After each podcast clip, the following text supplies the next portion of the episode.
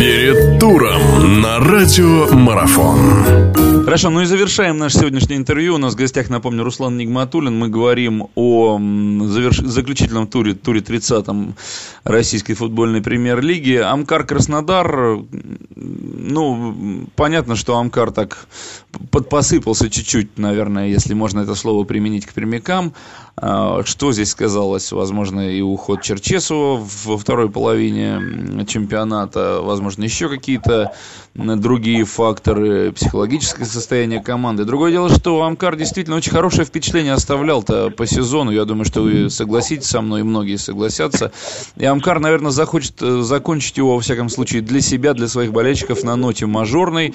Тем более, что при всех других раскладах, как сыграют команды, которые выше, а пока Амкар оказался на десятой строчке, э, пермяки могут Краснодару так тоже концовку смазать. Ну и Краснодар э, вряд ли захочет уступать место Спартаку э, и скатываться с пятого места на шестое. Амкар Краснодар, ваш прогноз, если можно так сказать. Амкар Краснодар, конечно же, Амкар Черчесов Амкар без него, это, как говорится, две большие разницы. Конечно же, серьезно, уже менее конкурентно такой способный коллектив в премьер-лиге стал сразу, то есть очень много очков раздавал, но в последнем туре вполне, вполне возможно, все-таки команда захочется, э, команде захочется в хорошем настроении покидать, особенно дома, и проигрывать дома. Вот. Понятно, Краснодар, в свою очередь, мотивирован, несомненно. Вот, но я поставлю на ничью 1-1. Угу. Хорошо, остались у нас еще здесь матч Рубин-Терек. Рубин тоже, наверное, одно из разочарований да, сезона. Ну, если так посмотреть по результату, совсем другого мы ожидали. Тоже там все эти перетрубации внутри состава, внутри тренерского штаба. Э, с Тереком, ну, мы так уже привыкли, да, что как-то он ползает, ползает по таблице, где-то чуть выше залезет, где-то потом опять скатится. Но Терек стабилен в том плане, что он, например, лиге останется и на следующий год будет играть. Рубин Терек. Рубину тоже наверное, нужно на мажорной ноте заканчивать сезон. Несомненно, конечно же, руководство Рубина настраивает, будет настраивать на победу. Несомненно, Рубин постарается победить. Э, и команда лучше выглядит, чем в первом туре, в первом круге. Но работы предстоит еще много, и прежде всего нужно, конечно, завершить э, победой дома.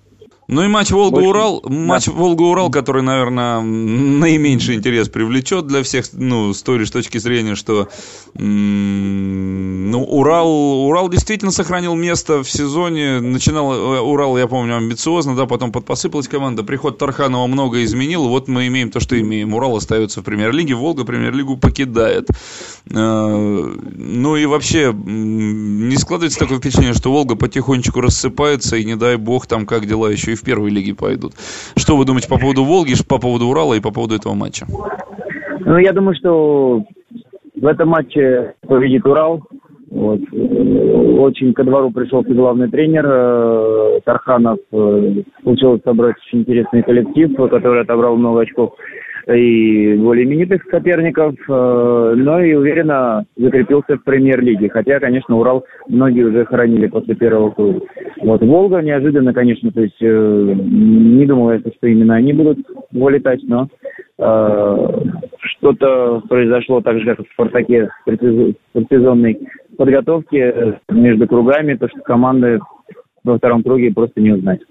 Так что Урал должен победить спокойно, не напрягает, что говорится, да. Да, без особых препятствий стороны Волги. Хорошо, спасибо большое, Руслан, что нашли время. Руслан Нигматуллин был у нас в гостях. Мы говорили о матчах заключительного 30-го тура первенства Российской футбольной премьер-лиги. Ну что, нам остается наблюдать за вот этим самым последним туром сезона. Хочется верить, что действительно заруба вот это в конце получится интересная, что до конца интрига и останется, кто же все-таки будет чемпионом. Во всяком случае, ЦСКА Локомотив фактически это золотой матч а, за ним, я думаю, будет отдельное пристальное внимание со стороны всех болельщиков, всех любителей футбола. Мы благодарим Руслана Нигматулина. Спасибо, что были с нами.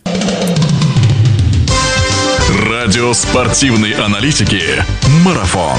Знать все о спорте – наша профессия.